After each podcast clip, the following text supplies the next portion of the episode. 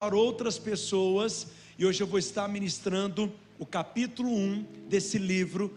O tema da ministração de hoje é adoração extravagante. Vamos falar juntos? Diga adoração extravagante. Levanta sua mão e declare comigo nessa hora. Diga com fé, diga nessa hora. Eu abro o meu coração para receber a palavra de Deus. Diga eu creio que a palavra de Deus tem poder para edificar o meu coração, para fortalecer a minha fé, para inspirar a minha vida, e eu nunca mais serei o mesmo. Em nome de Jesus, diga amém. A palavra que nós temos no nosso coração para esse ano é fundamentos. Diga comigo, fundamentos.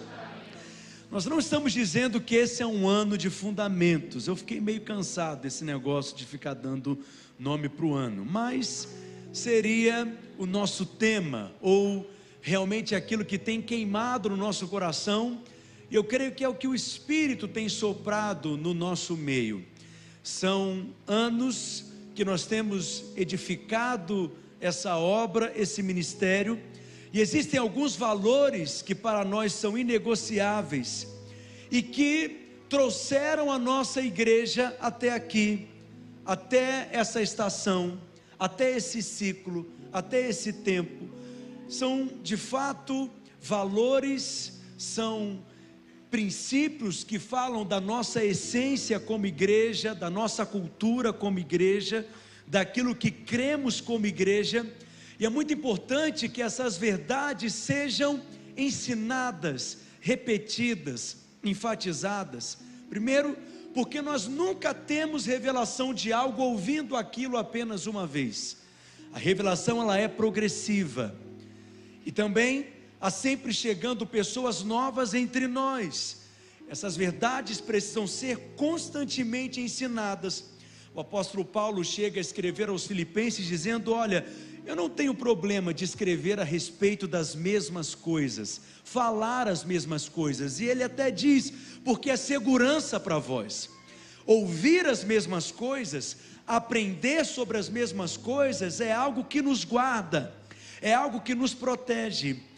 No começo do ano, a primeira série, e eu fiz questão de começar o ano com essa série, nós falamos sobre o sopro de Deus. A palavra de Deus, ela é o sopro de Deus.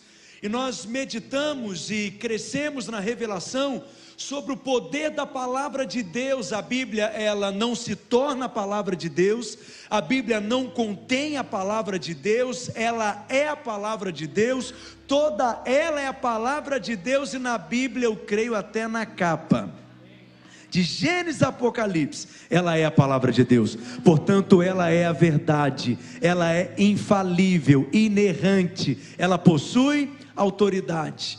E o meu encargo é que você cresça nessa fome de conhecer a palavra, de meditar na palavra, de absorvê-la, internalizá-la, de você desfrutar do poder de meditar na palavra de Deus.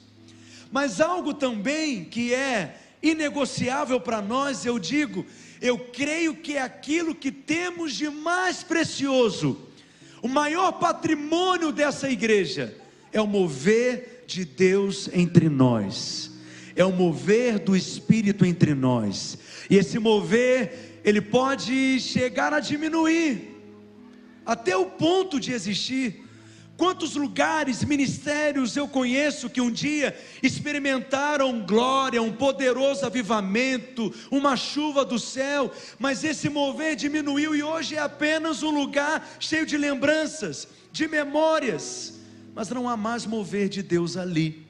Mas por outro lado, o mover de Deus também pode crescer. Eu disse que o mover de Deus pode crescer que ele pode crescer ao ponto de nós perdermos o controle das coisas, e é isso que eu quero ver cada vez mais visível entre nós. Mover de Deus gera gente sendo salva, curada, liberta, transformada, casamentos, famílias, histórias, destinos eternos sendo mudados, mas existe algo que nós podemos cultivar que vai de fato fazer esse mover crescer entre nós. É essa vida de adoração. Por isso, o encargo no meu coração nessa série, durante todo o mês de março, nós vamos estar aqui ensinando sobre adoração, sobre louvor, sobre ações de graças. E o encargo do meu coração é que nós possamos avançar como igreja na prática do louvor, na adoração e não apenas em cantar cânticos.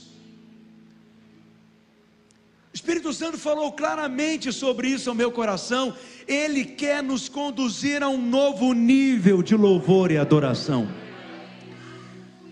Como um estilo de vida, você pode louvar na praia, diga aleluia. Você pode louvar na academia você pode louvá-lo lá na sua cozinha. Você pode louvá-lo no trânsito, no seu carro. Eu, você pode louvá-lo no seu trabalho. Você pode louvá-lo, não é jogando futebol. Nós podemos louvá-lo em todo o tempo. É um estilo de vida, mas também é um relacionamento. É como eu me relaciono com a minha esposa. Vou aproveitar a oportunidade. Tudo que eu faço é para ela. Tudo que eu tenho é para ela. A minha vida é para ela, num certo sentido. Porque se eu ganho alguma coisa, é para ela. Se eu recebo alguma coisa, é para ela, acredite. Eu trabalho para ela, todo o meu esforço é ela que sai ganhando, o Pedrinho que sai ganhando, eu vivo para eles.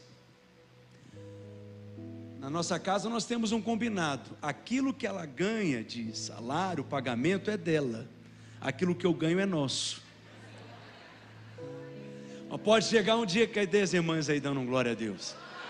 Mas pode chegar um belo dia, que ela chega e fala: Você me ama? Você nunca diz que me ama. Você nunca fala para mim que me ama. Eu digo: Como que eu nunca digo que eu não te amo? Eu te dou tudo. Eu faço tudo por você não está te faltando nada, tudo que você quer eu te dou. Mas o que que você quer que eu faça para declarar ou expressar o meu amor por você? Veja bem, ela diz para mim: mas dinheiro não é tudo. Quem disse que essas coisas todas é tudo? E de fato, ela está certa. Eu posso fazer tudo por ela, mas precisa chegar um momento que eu olho bem nos olhos dela e digo: eu te amo profundamente. Você é o amor da minha vida. Eu nunca vou te deixar. Nunca vou sair da nossa casa. A minha vida é por você. Sempre vou te guardar. Sempre vou te proteger. Sempre estarei ali por você. Nunca sairei de casa. Passarei a minha vida sempre com você. Cadê os homens aí dando glória a Deus?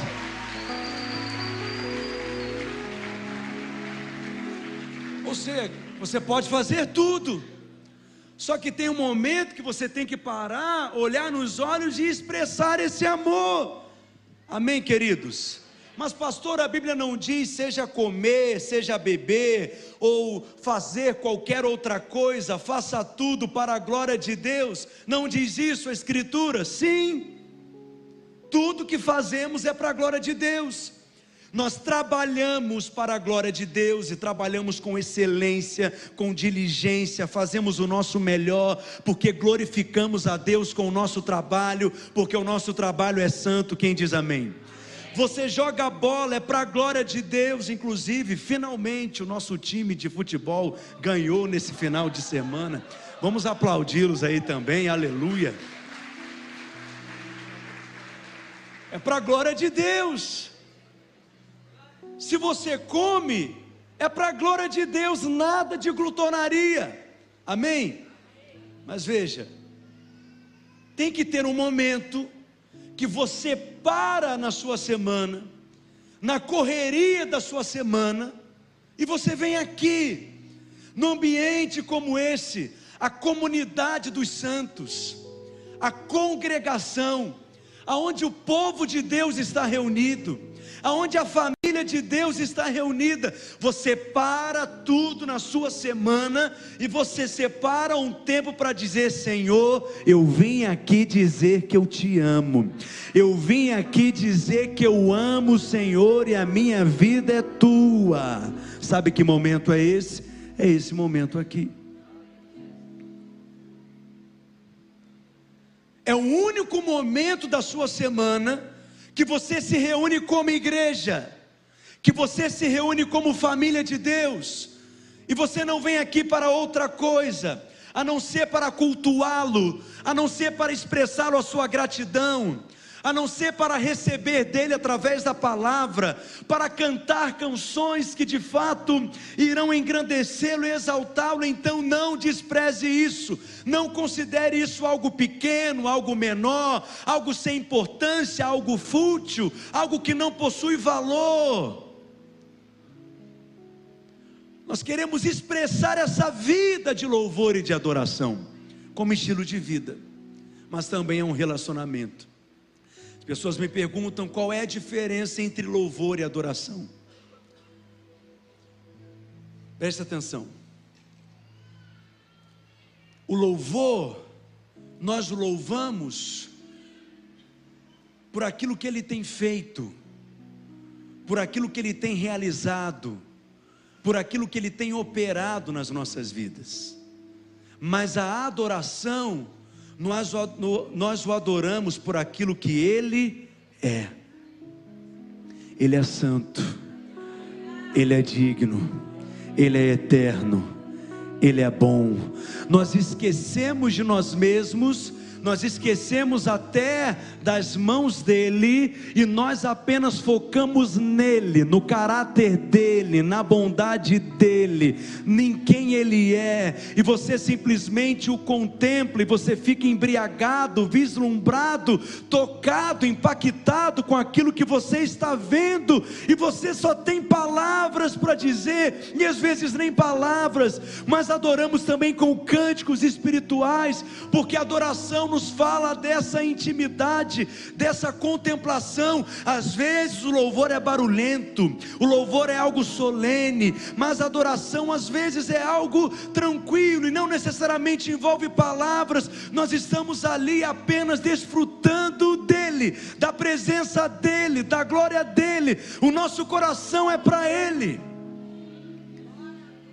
Poderia dar muitos exemplos sobre a adoração.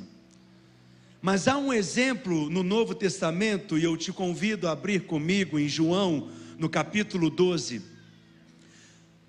Um exemplo de adorador no Novo Testamento é Maria. E Maria nos ensina um padrão de como devemos expressar essa vida de adoração. João capítulo 12, a partir do verso 1, diz que seis dias antes da Páscoa, foi Jesus para Betânia, onde estava Lázaro, a quem ele ressuscitara dentre os mortos. Deram-lhe, pois, ali uma ceia, Marta servia, sendo Lázaro um dos que estavam com ele à mesa.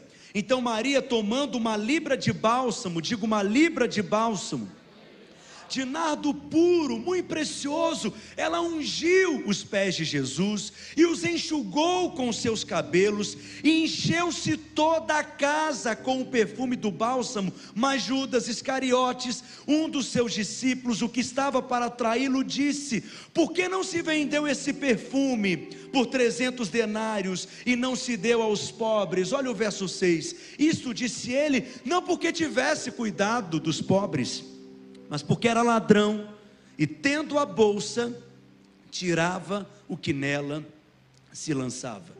Eu quero te ensinar sete atitudes de Maria nesse texto. Quantas atitudes? Sete. Sete atitudes para que nós possamos expressar essa adoração extravagante. Em primeiro lugar, o texto diz no verso 3 que Maria, ela ungiu os pés de Jesus. Ela pegou uma libra de bálsamo, é o que o texto diz, aquele perfume puríssimo, ela trouxe a presença de Jesus e ela derrama completamente aos pés de Jesus. Ela ungiu os pés de Jesus, porque ela estava prostrada aos pés de Jesus.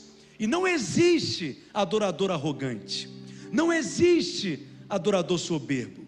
Todo adorador é aquele que se rende, é aquele que se derrama, é aquele que esvazia de si mesmo, é aquele que se humilha, é aquele que se prostra. Interessante porque nós lemos que Marta servia, e realmente, enquanto nós estamos aqui aos pés de Jesus, há muitos que estão nos servindo. O serviço precisa acontecer, não há nada de errado nisso. Mas Maria estava ali aos pés de Jesus, e o texto diz que ela escolheu a melhor parte. Eu sei que há muitas pessoas que querem apenas servir, porque não encontram utilidade na adoração. Se você chamá-la para um mutirão, ela está lá. Se você chamá-la para um desafio, ela está ali para qualquer serviço ela topa rapidamente, é só dizer e falar o que ela tem que fazer. Mas se você falar, vamos adorar, vamos separar um tempo só para desfrutar dele, beber dele, do rio que flui da presença dele, vamos ministrar ao Senhor, ele já fica com uma indisposição, por quê? Porque é uma atitude apenas de Marta ele acredita que tem apenas que fazer coisas. A igreja faz reunião demais, é culto demais nessa igreja, é muita reunião que essa igreja faz. Tudo tem que reunir para orar, tudo que tem que reunir para adorar. Mas veja, esse é o espírito que nós temos mesmo. Porque amamos esse ambiente da presença de Deus temos esse coração pela casa de Deus, mas Marta, ela quer apenas fazer, escolha a melhor parte. Jesus afirmou que Maria escolheu a melhor parte. Ela estava ali prostrada, rendida aos pés do Senhor, por isso ela ungiu os pés de Jesus, a sua atenção estava completamente voltada para Ele o seu coração estava inclinado inteiramente para Ele, o seu olhar era inteiramente para Ele. Uma vida de piedade, uma vida de rendição. Aquele que está de joelhos rendido, ele não consegue ter atenção em outra coisa, senão para aquele em que ele se prostrou diante dele. 2 Coríntios capítulo 3, verso 18, Paulo diz: "E todos nós, com o rosto desvendado, nós contemplamos como por espelho a glória do Senhor e por isso somos o que? Transformados de glória em glória na Sua própria imagem, como pelo Senhor o Espírito. Nessa manhã nós viemos aqui contemplá-lo, e quando nós o contemplamos, glória de Deus é acrescentada nas nossas vidas. Hoje você está recebendo uma medida da glória de Deus, amanhã na sua casa, no seu quarto, você vai contemplá-lo e desfrutar dele, e outra medida de glória será liberada sobre você. Na reunião da sua célula, nessa semana, vocês se reunirão para adorá-lo de forma extravagante, e uma medida de glória maior ainda será liberada sobre você. Alguém pode dizer amém nessa manhã? Não é contemplar uma imagem feita de barro não é contemplar uma pintura feita de Jesus, é no espírito. É o que Maria está fazendo, contemplando o Senhor, com seu olhar no Senhor, fixo nele. Quando nós contemplamos, é como alguém que vê o mar pela primeira vez. E ele chega lá no mar de Ipanema, naquelas praias maravilhosas da zona sul do Rio de Janeiro, diga aleluia e ele fica embriagado, vislumbrado, impactado com aquilo que ele está vendo, quando nós contemplamos a glória do Senhor. O impacto, acredite, é muito maior e glória de Deus é acrescentada nas nossas vidas. Maria ungiu os pés de Jesus, e a segunda atitude, Maria, ela enxugou os pés de Jesus com seus cabelos. Ela leva o bálsamo, ela leva o perfume, ela derrama aos pés dele. Em Israel, naquela época, era o costume, ao entrar numa casa, ter os seus pés sendo lavados ter as suas mãos lavadas. Já havia um servo preparado em prontidão para essa tarefa. O judeu era considerado o povo mais limpo do planeta, até hoje é uma higiene rigorosíssima, porque a lei exigia uma pureza cerimonial. A casa era um ambiente de limpeza, era o lugar mais limpo, até por uma questão de saúde mas as ruas naquele tempo elas eram elas não eram pavimentadas. Não havia saneamento básico. O meio de transporte mais comum era de tração animal. Certamente era de comum ver nas ruas, não é? Elas cheias de estrume animal e chovia, e secava, e fazia sol, e depois molhava de novo. O barro era aquela mistura orgânica. O mau cheiro na rua deveria ser algo muito presente, e os pés ficavam envolvidos naquilo. Jesus viajava a maior parte do tempo a pé, e de repente ele entra naquele ambiente. O de se esperar é que os seus pés fossem lavados por água.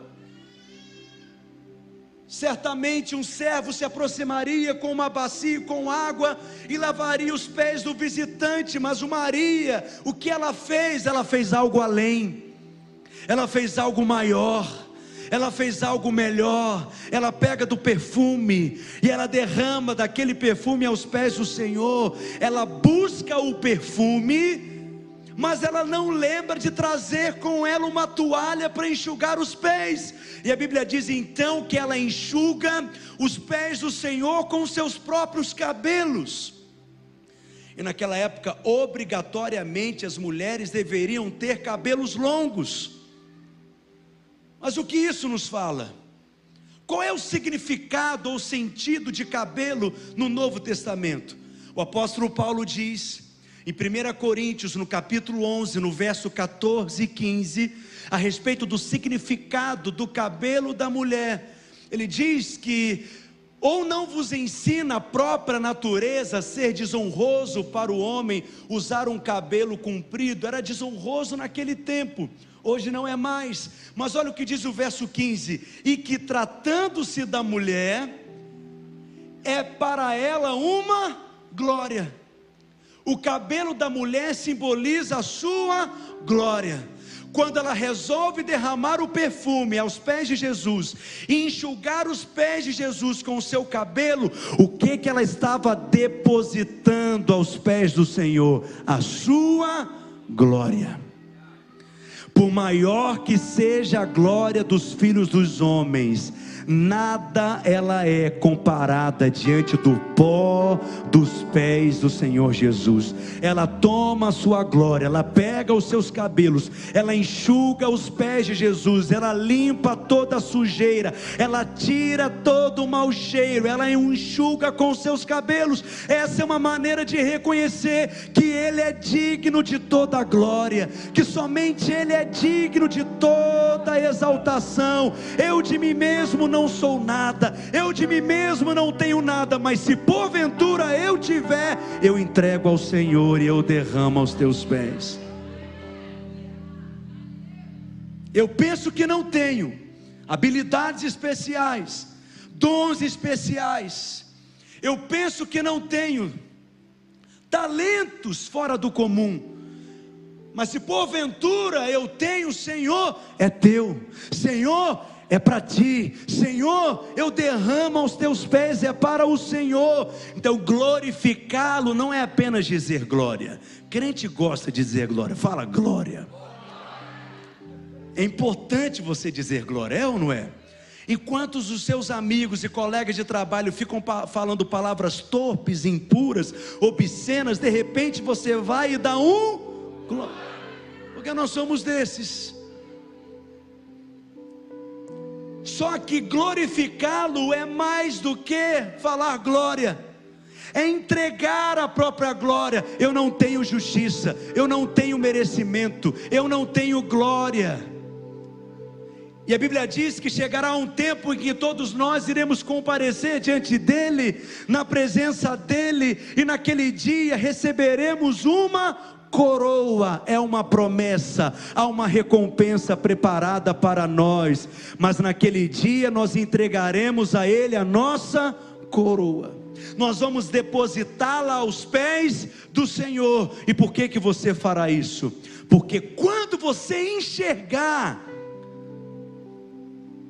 e perceber que você está ganhando uma coroa por algo que não foi você mesmo que fez, por algo que não foi você mesmo que construiu, não foi você mesmo que realizou, não foi uma obra sua, não é um crédito seu, foi dele, a obra é dele. Eu não tenho poder para salvar ninguém, eu não tenho poder para curar ninguém, eu não tenho poder para libertar ninguém, eu não tenho poder para encher ninguém do espírito, eu não posso fazer nada. Eu fui chamado para realizar algo que naturalmente eu não dou conta de fazer. É por isso que a obra de Deus ela é sobrenatural, ela é celestial ela é inusitada, ela é feita no poder dEle.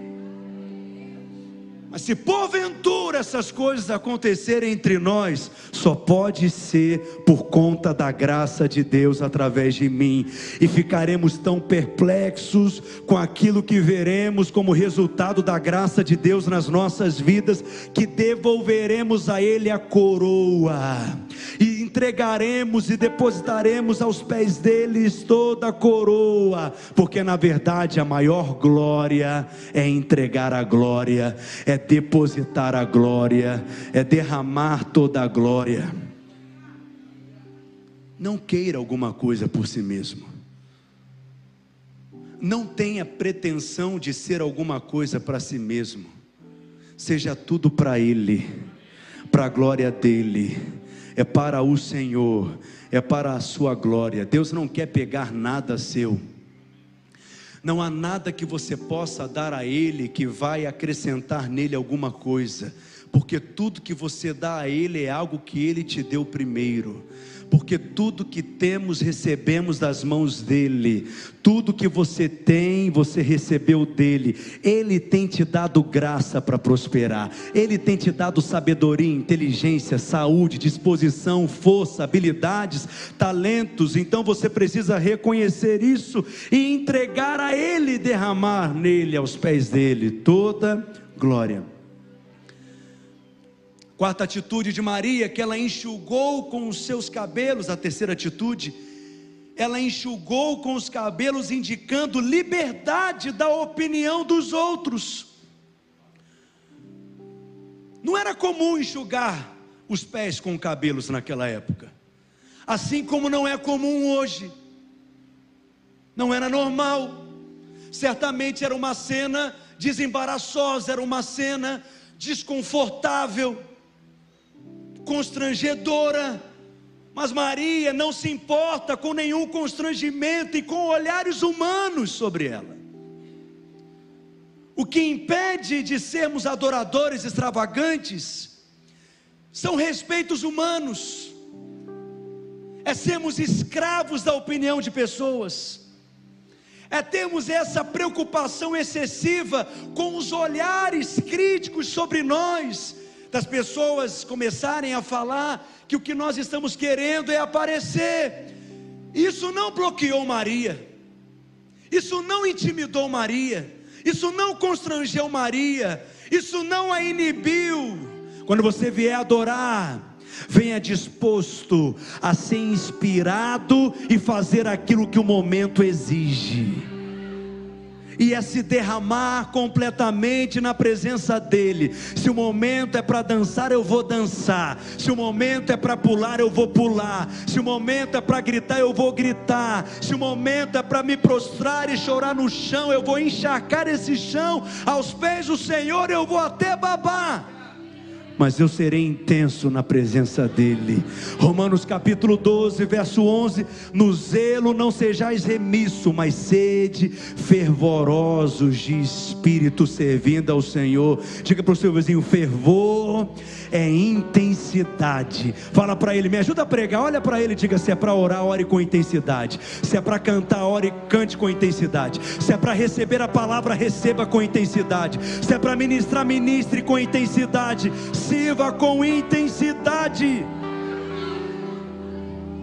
Amém. Próxima atitude. Ela enxugou com os cabelos, indicando que não foi um ato premeditado. Adoração extravagante, ela é espontânea. O ato dela pegar os cabelos enxugar os pés de Jesus significa que ela não calculou, ela não planejou, ela não fez um plano de ação, ela não criou um cronograma, não foi algo premeditado, foi uma reação completamente livre, natural, espontânea. Eu amo gente espontânea, porque às vezes eu sou meio travadão mas quando eu vejo pessoas espontâneas próximas, eu amo essa espontaneidade.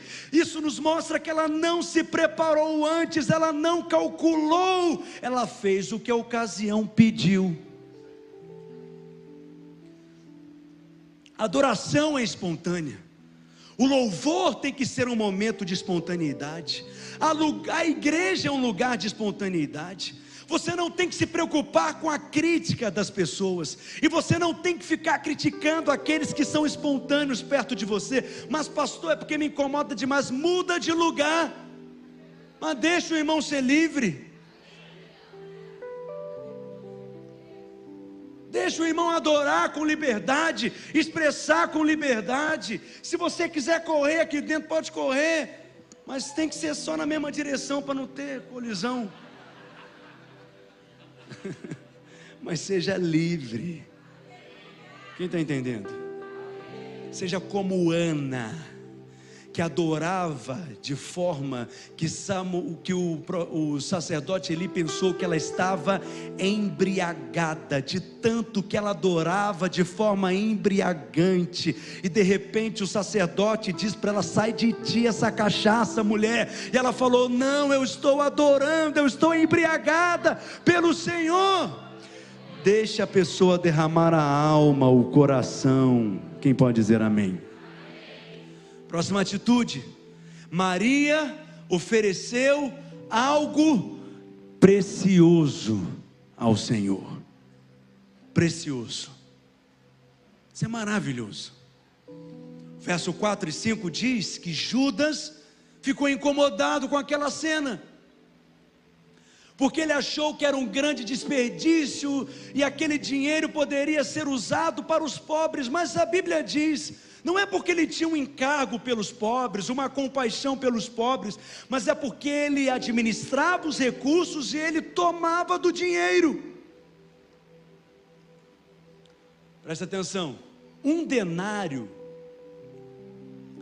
era o salário de um dia de um diarista.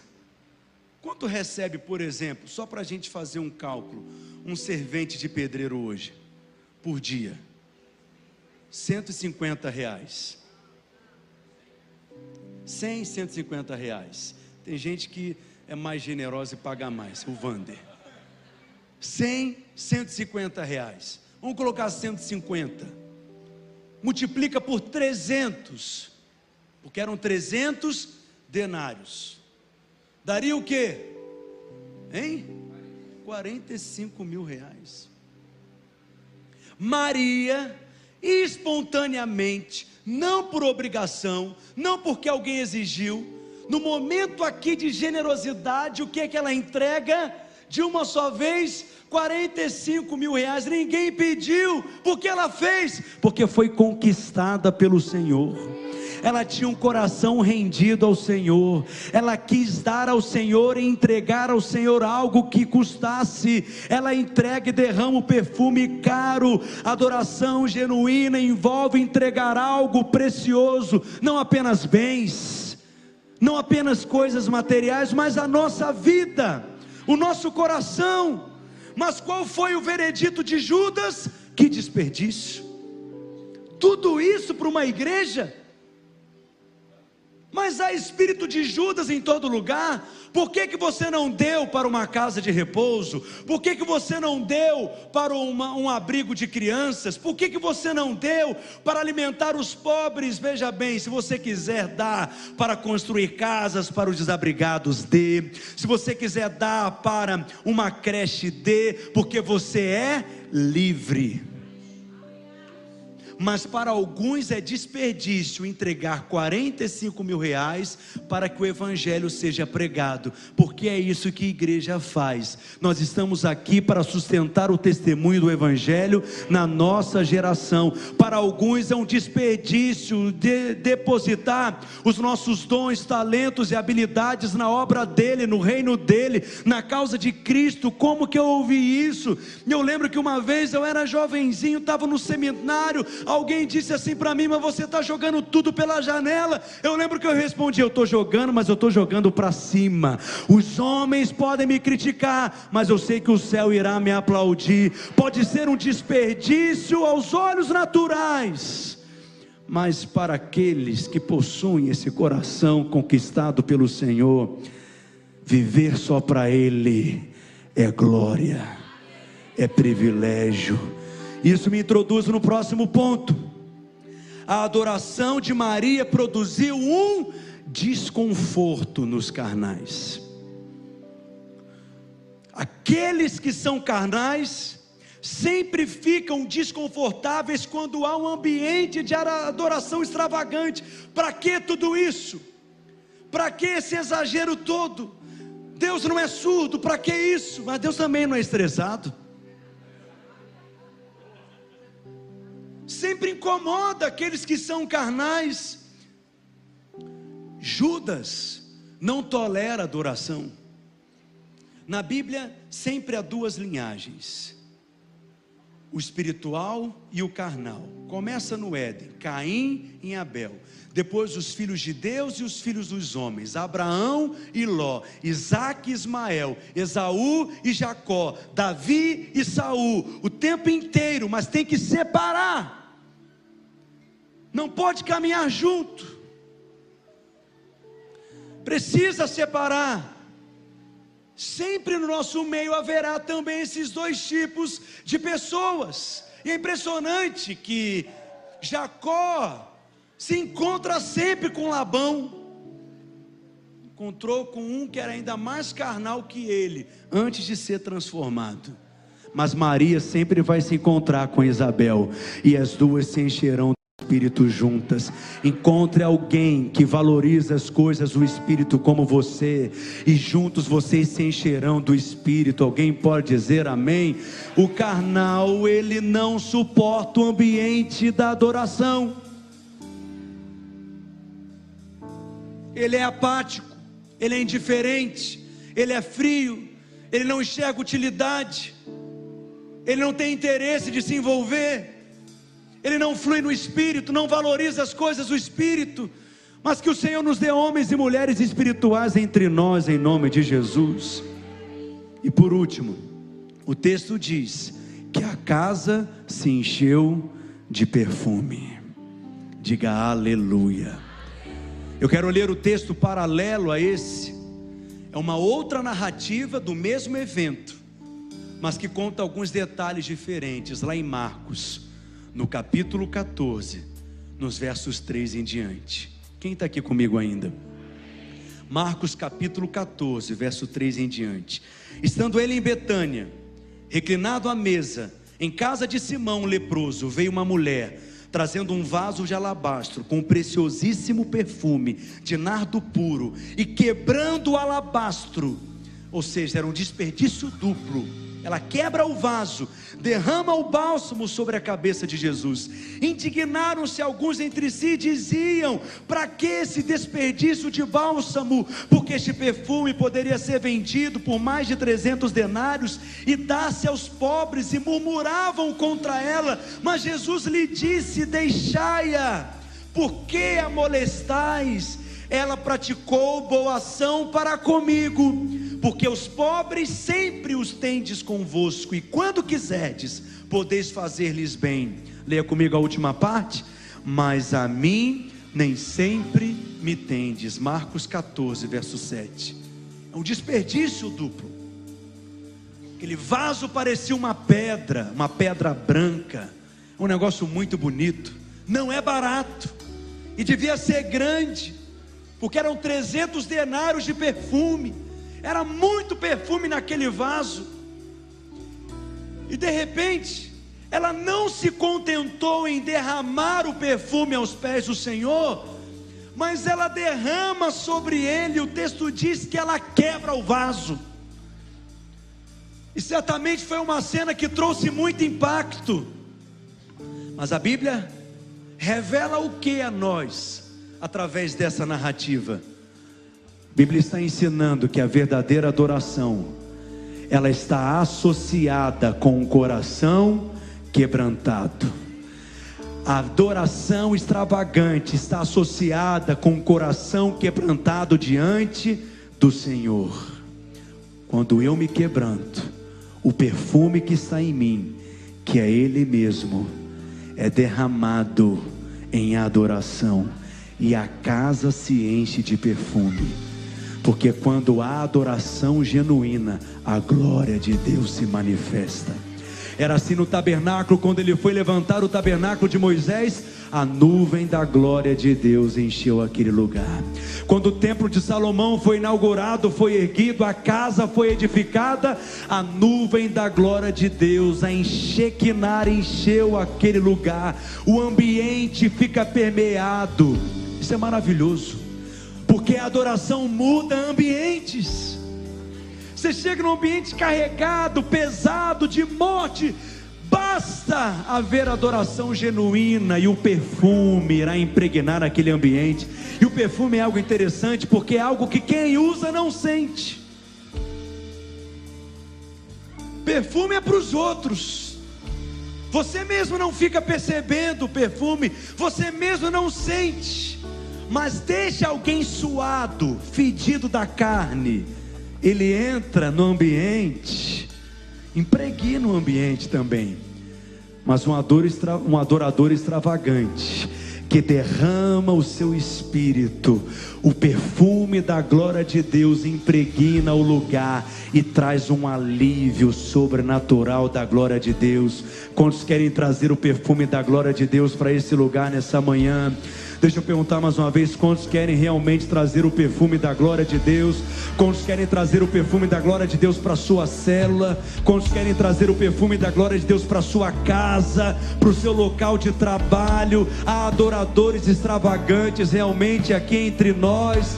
Será que você quer realmente ser levado e conduzido pelo Espírito a um novo nível de adoração, de quebrantamento? Coloque-se de pé então no seu lugar. Não pense duas vezes. Levante as suas mãos em nome de Jesus. Abra os seus lábios, o seu coração.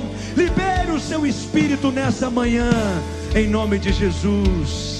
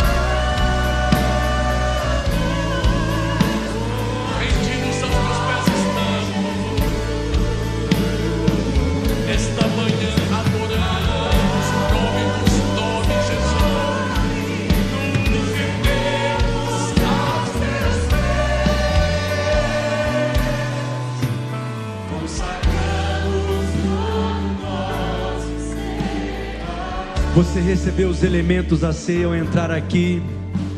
Se você não ainda os recebeu, é só levantar umas de suas mãos, seja em cima na galeria ou aqui embaixo, que os nossos voluntários farão chegar a você. Permaneça com a sua mão levantada, por gentileza, até que chegue a você. Você que já os tem nas suas mãos, pegue o pão, pegue o cálice, levante o mais alto que você puder e ofereça ao Senhor a sua adoração nessa manhã. Um coração cheio de gratidão pelo suprimento completo do Calvário, pela obra suficiente de Cristo na cruz. Vamos lá, minha igreja na cidade, não fique com seus lábios fechados agora. Abra os seus lábios e expresse a Ele toda a sua adoração. Em nome de Jesus, em nome de Jesus, em nome de Jesus. Pegue o pão, erga o pão e diga: Este pão é o corpo do Senhor Jesus, que foi moído por mim. Diga pelas suas pisaduras: Eu sou sarado. Diga ao comer deste pão: Eu estou comendo vida. Eu estou comendo saúde. Eu estou comendo cura. Diga ao comer deste pão: Eu declaro que eu sou um com Cristo. Eu estou unido a Cristo. Diga: o diabo não toca em Cristo. Por isso o diabo não toca em mim. Diga em Cristo: não há maldição. Por isso em mim não há maldição. Diga em Cristo: não há doenças. Por isso em mim não há doenças. Ao comer deste pão, eu declaro que eu estou em unidade com o corpo de Cristo e que nós temos um só Senhor, uma só fé, e nós andamos em um mesmo Espírito. Erga o cálice e diga: Este cálice é a nova aliança no sangue de Jesus. Diga por este sangue, eu fui lavado, eu fui comprado, eu fui perdoado, eu fui santificado, eu fui justificado.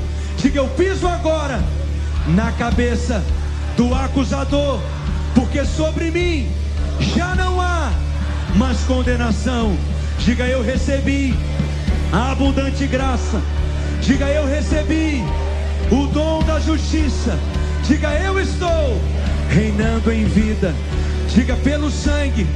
Eu declaro que eu fui feito justiça de Deus. Diga na cruz. Ele tomou uma coroa de espinhos para me entregar uma coroa de glória. Diga, ele se fez pobre para que hoje eu fosse feito enriquecido nele. Diga, ele se fez maldição para que eu fosse abençoado. Diga, ele se fez filho do homem para que eu fosse feito filho de Deus. Diga aleluia. Diga glória a Deus. E beba em nome de Jesus.